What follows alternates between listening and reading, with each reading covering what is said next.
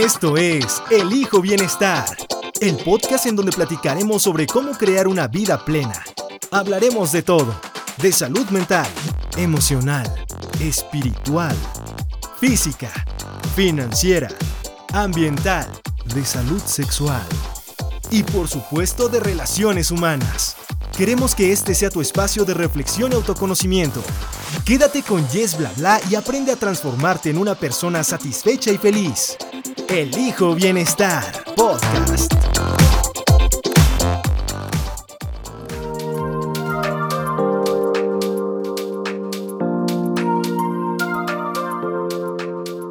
Hola, ¿cómo están? Los saluda Yes Bla Bla. Bienvenidos a Elijo Bienestar Podcast. Gracias por darle play a otro de nuestros episodios, por seguirnos en nuestras redes sociales y permanecer pendientes de nuestro contenido que con mucho, mucho amor y buena vibra preparamos para ustedes. Si aún no nos siguen, me encantaría que nos sigan en Instagram como elijo.bienestar.podcast y en nuestra fanpage en Facebook como Elijo Bienestar Podcast. También tenemos correo electrónico elijo.bienestar.podcast.gmail.com. Regálenos sus opiniones, qué les parece lo que estamos haciendo, cuáles creen que son nuestras áreas de oportunidad de crecimiento, si nos quieren sugerir temas, si les gustaría hacer una colaboración con nosotros, entonces no duden en contactarnos. Si ya nos siguen, muchas gracias por hacernos parte de su autoconocimiento y crecimiento personal. Ya saben que estamos en Spotify, Google Podcast, Apple Podcast y varias más. Así que apóyenme con un review en Apple Podcast, por favor. De esta manera podemos llegar a más gente fregona como tú que se preocupa y ocupa de su crecimiento personal. Les quiero recordar que lo que les compartimos en este podcast son temas de salud holística o integral y lo que les digo son enseñanzas que he aprendido en mi vida personal. Ahora sí que a base de trancazos y, también durante mi desempeño laboral como educadora en nutrición y ahora en mi preparación como health coach. Dicho esto, déjenme les digo que el tema de hoy Está buenísimo y también está muy ligado con el episodio anterior en donde les hablé del círculo de la vida y lo que significa una buena vida. Si lo escucharon, entonces ya están familiarizados con estos conceptos y si aún no lo hacen, entonces los invito a que cuando terminen este episodio se den una vueltita por el número 8, ¿sale? Ok, ¿cuál es el tema del día de hoy? Alimentos primarios. Lo que más te nutre está fuera de tu plato. ¿What? A ver, ¿en qué piensan cuando digo alimentos primarios? La verdad es que la primera vez que yo escuché este término, lo que primero me vino a la mente fue el concepto de los colores primarios y secundarios, ¿ya saben?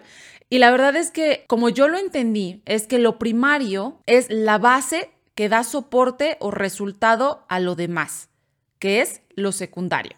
Piensen los colores. Los primarios dan resultado o son la base de los colores secundarios. Así es como yo lo entendí y se me facilitó muchísimo. Ahora, ¿ustedes qué piensan cuando escuchan el concepto alimentos primarios? ¿Por ahí alguna idea? Bueno, ahí les va. Los alimentos primarios es todo aquello que nos nutre, pero que no está en nuestro plato. Es todo aquello que no nos comemos y que nos está nutriendo. Los alimentos primarios son las áreas que conforman el círculo de la vida, que fue el concepto que abordamos en el episodio 8. Si quieres un apoyo visual, vete a Instagram y ahí encuentras el post del círculo de la vida, ¿sale? Ahí se ve un circulito, diferentes colores. Y ahora vamos a refrescar cuáles son los alimentos primarios, cuáles son esas 12 áreas que conforman nuestro bienestar. Carrera, finanzas, educación, salud, ejercicio físico, cocinar en casa, el entorno familiar, nuestras relaciones interpersonales, la vida social, nuestros momentos de alegría, nuestra práctica espiritual y la creatividad. ¿Se dieron cuenta que ahí no mencioné a la comida como tal? No dije el desayuno, no dije verduras, no dije frutas, cereales, no. Y no está incluida porque esto puede ser considerado como algo secundario. Y quizás aquí se estén cuestionando, a ah, caray, ¿cómo la comida pasa a segundo plano si es de primera necesidad? ¿No? Es importantísimo para su bienestar. Y la respuesta es sí es fundamental para su salud, pero hay otros alimentos que no se mastican y que son incluso más importantes o te nutren más que los alimentos como tal. Aquí les va un primer ejemplo. ¿Se han aventado a hacer una dieta que les trae los resultados que estaban esperando? Así que dices, la hice y los resultados fueron buenísimos, me veía súper bien. Ok, y han percibido que aun cuando esta dieta, la que haya sido XY, hay cientas allá afuera, esté cumpliendo con sus expectativas, ¿se siguen sintiendo incompletos? Como que aún no se sienten satisfechos del todo. Siguen sintiéndose como que algo les falta, como que no se sienten lo suficientemente saludables, felices, atractivos, en forma. ¿Les ha pasado? Déjenme les digo que hay algunas investigaciones que señalan que pueden haber personas que aun cuando comen alimentos saludables, pueden no tener niveles altos de bienestar.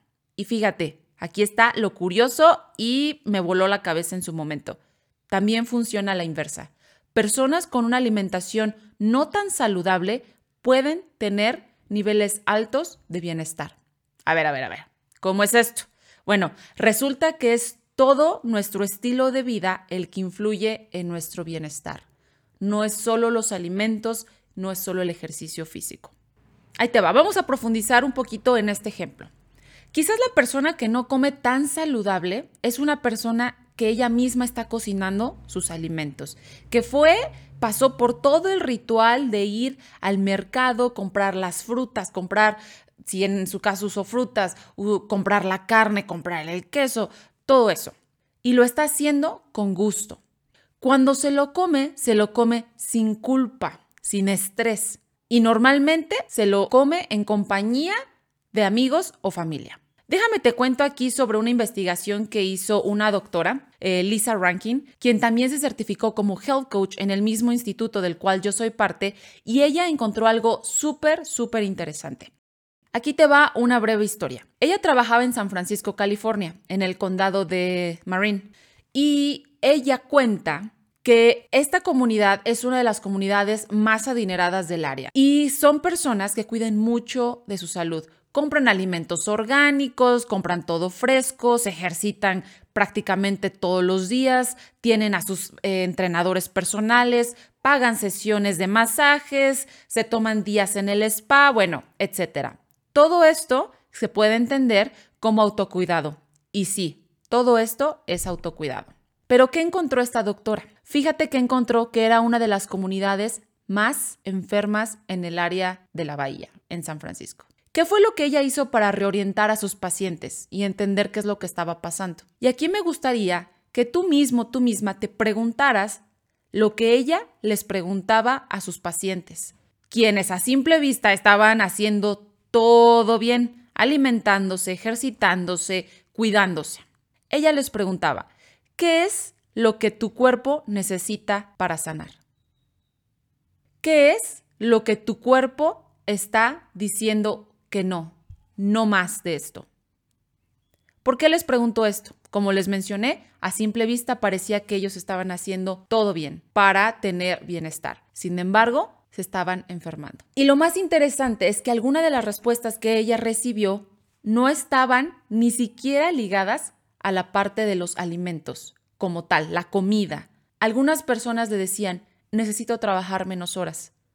¿Sabes qué? Ya no me gusta mi trabajo ya no me gusta en el área en la que estoy. No soporto a mi jefe. Necesito pasar más tiempo con mi familia. Necesito poner en orden mis finanzas. Necesito tener esa conversación que he postergado por años con mi esposo, con mi esposa y un largo, etcétera. ¿Se dan cuenta cómo aquí ninguna de estas respuestas que las personas dieron están ligadas a los alimentos? Están ligadas a otras de las áreas de ese círculo de la vida que ya mencionamos. Entonces, quiero que aquí se den cuenta que somos seres integrales y es muy importante, yo creo que si estás escuchando este podcast es porque estás metido en estos temas y sabes que somos complejos, que el comer saludable y el hacer el ejercicio ya no garantiza nuestro bienestar. Tenemos que considerar todas las demás áreas para encontrar un balance en nuestra vida. Aquí te va otro ejemplo y vamos a ponernos ya un poquito aquí más, más personales. ¿Les ha pasado que en ciertos momentos de su vida o en ciertas temporadas les da por comer más frecuentemente o incluso mayores cantidades de comida? ¿Les ha pasado? Y fíjense, normalmente no son alimentos los más saludables, sino nos da por comer la comida rápida, este, dulces. ¿Les ha pasado? Tú respóndete esto, ¿sale? En inglés a esto se le llaman los cravings, o que son como esos antojos incontrolables. Y déjame te digo que cuando sentimos esta compulsión de seguir comiendo o que no la podemos controlar, por lo general es una señal de nuestro cuerpo de que algo en nuestra vida está fuera de balance. ¿Les ha pasado que están como en constante pelea con esos antojos? O sea, todo el tiempo están como que en esa lucha de me lo como, no me lo como, pero cuánto como, pero qué como. Y incluso nos enojamos con nosotros mismos porque no podemos dejar de comer a veces. Y entonces se desencadena todo un diálogo interno en donde nos culpamos por no tener la fuerza de voluntad para controlarnos. ¿Les ha pasado? La verdad a mí sí, y ahorita les voy a compartir un poquito más al respecto. He llegado a este punto en que digo, bueno, ¿qué tal que mejor reconfiguro esta manera de percibir a los antojos? ¿No? Vamos a repensarlo. ¿Y qué tal que los vemos a estos antojos, a estos cravings incontrolables como oportunidades para hacer cambios en nuestra vida? Y aquí te quiero compartir una manera súper práctica de comenzar a entrar en balance y es un ejercicio de identificación y registro de emociones, antojos, pero si tu problema no son los antojos y es todo lo contrario que es el sentirte inapetente, también aplica, ¿sale? ¿Tú cómo generas bienestar? Considera aplicar lo que hoy te compartimos, pero si crees que nuestras ideas no van contigo, entonces no las deseches. Compártelas con alguien más. Quizás a otra persona le puedan servir. Volvemos con Yes Bla Bla.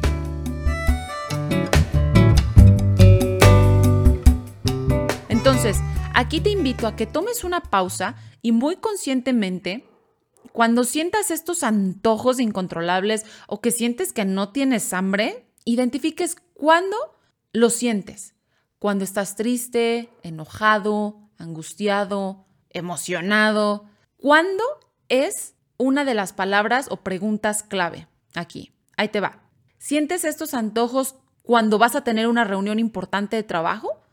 ¿O antes de una conversación seria con tu pareja, con tus papás, con tus hijos? ¿O te viene siempre que tienes mucho trabajo? Identifica cuándo te vienen estos antojos o momentos de no sentirte eh, con apetito. La siguiente pregunta clave es, ¿qué tipo de alimentos se te antojan cuando te sientes triste, enojado, frustrado, emocionado. ¿Qué tipo de alimentos son? Si tu situación es la de inapetencia, pregúntate, ¿qué es lo que no se me antoja? ¿Nada se te antoja en todo el día? Cuestiónate. Y fíjate que a mí esto me pasa muy seguido. En mi caso son los antojos. Y es especialmente cuando siento mucha incertidumbre ante algún cambio en mi vida o ante el inicio de un nuevo ciclo o proyecto. Y justo me estaba pasando esto semana antes de lanzar el podcast. Sinceramente, déjame te lo digo, porque decía, bueno, ¿y qué tal que no gusta? Entonces te viene una serie de, de preguntas, de cuestionamientos, de ansiedad y me dio por empezar a comer más frecuentemente y normalmente no eran comidas tan saludables. En mi caso es el pan de dulce, amo, me encanta, pero cuando me siento ansiosa ese gusto como que se va a la máxima potencia, o sea, se eleva muchísimo. Ahora, también les he compartido que he tenido la oportunidad de vivir en Brasil y en Estados Unidos y yo he notado que cuando empiezo a extrañar a mi familia, a mis seres queridos, me da por comer también. Lo mismo, el panquecito, el muffin, la galletita, me da por los dulces, la verdad.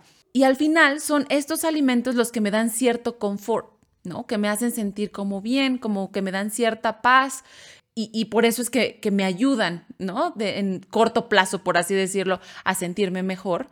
El detalle es que si lo sigo comiendo, ¿no? Es meterle más azúcar a mi cuerpo del que realmente está necesitando. También me pasa cuando me siento sin rumbo fijo, porque fíjense, Justo el ser viajero está padrísimo, uno conoce un montón, exploras y te da mucha felicidad. Si eres viajero, tú sabes a lo que me refiero. Pero siempre se nos vende la idea de que los viajeros siempre disfrutamos y todo es diversión, pero pocas veces nos cuentan las dificultades a las que uno también se enfrenta, que es a la soledad, al echar de menos a la familia, ¿no? Que te dé el homesick, el ajustarte a una cultura de trabajo diferente, el sentir frustración al estar poniendo en práctica un nuevo idioma y no te puedes comunicar totalmente como lo haces en tu lengua. Entonces, también hay complicaciones. Y fíjense, estas complicaciones que les acabo de mencionar también me han ocasionado esa ansiedad. Y esa ansiedad a veces se refleja en mis hábitos alimenticios. La verdad es que me llevó un buen tiempo darme cuenta de este patrón o manera de reaccionar. Darme cuenta que algunos de mis hábitos y mis antojos estaban conectados con otras áreas de mi vida, con la parte emocional, incluso con la parte financiera, me llevó, me llevó algún tiempo. No, no, sé, no lo hice de la noche a la mañana. Pero este ejercicio que te comento de las preguntas de cuándo y qué, cuándo lo sientes y qué se te antoja, es un primer paso para comenzar a trabajar más en conciencia con tus hábitos alimenticios. Ahora, cuando identifico que estoy ansiosa y que me está dando por comer, fíjate lo que hago. Procuro saciar estos mismos antojos por los dulces, por los panquecitos, pero buscando opciones más saludables. La verdad, no corto de tajo así los antojos. ¿Por qué? Porque yo misma lo he experimentado, lo he visto con otras personas con las que he platicado, personas a las que yo he orientado, es que cortar de tajo alimentos que te gustan y disfrutas no es sostenible a largo plazo. Entonces, lo que yo hago es buscar alternativas más saludables. Por ejemplo, hornear un panqué de plátano o me hago unos muffins caseros en donde yo decido los ingredientes que voy a usar, el tipo de harina, eh, si le voy a incluir azúcar o no, si voy a incluir algunos frutos ahí, si le voy a agregar pasas, etcétera. ¿Sale? Entonces yo busco la manera de saciar ese antojo, pero de una manera más saludable. Como les mencioné eh, hace unos momentos, así como puedes estar comiendo de más, también puedes estar comiendo de menos. Y es que tu cuerpo es súper sabio. Y cuando esto sucede, recuerda, te está avisando de que algo está en desbalance en alguna otra área de tu vida. Quiero que te quedes con esta idea. Y es que hay factores súper importantes que están interviniendo, contribuyendo en tus hábitos alimenticios y que si te pones valiente y le entras a la autorreflexión, seguramente te darás cuenta que esos antojitos o esa falta de apetito están ligadas a áreas en las cuales te estás sintiendo insatisfecho, insatisfecha y que eso significa que tienes áreas de oportunidad, de cambio y de crecimiento. Te quiero compartir una última frase de Joshua Rosenthal, que es el fundador del eh, instituto en el que estoy, Institute for Integrative Nutrition, y él dice, cuando los alimentos primarios de las personas están funcionando bien, lo que ellos comen día a día puede ser secundario. Recuerda, los alimentos primarios son esas 12 áreas que se encuentran fuera de tu plato. Si te quedaron dudas, preguntas, tienes comentarios, por favor no dudes en contactarme, que estaré más que feliz de rebotar ideas contigo y guiarte si así lo necesitas. Ya sabes en dónde encontrarnos, Instagram, Facebook, nuestro correo electrónico. De verdad, mil gracias por regalarme de tu atención y tu tiempo. Recuerden que estamos preparando episodios súper chidos con invitados súper buenos. Incluso, déjenme les adelanto que en el siguiente episodio tengo a un gran amigo emprendedor, podcastero, con el cual he rebotado muchísimas ideas y quien también está súper interesado en guiarte, apoyarte a que te sigas conociendo y que encuentres la mejor versión de ti. ¿Sale? Así que quédate pendiente, les mando buenas vibras y recuerden, conócete y construye tus relaciones desde el bienestar. Hasta la próxima.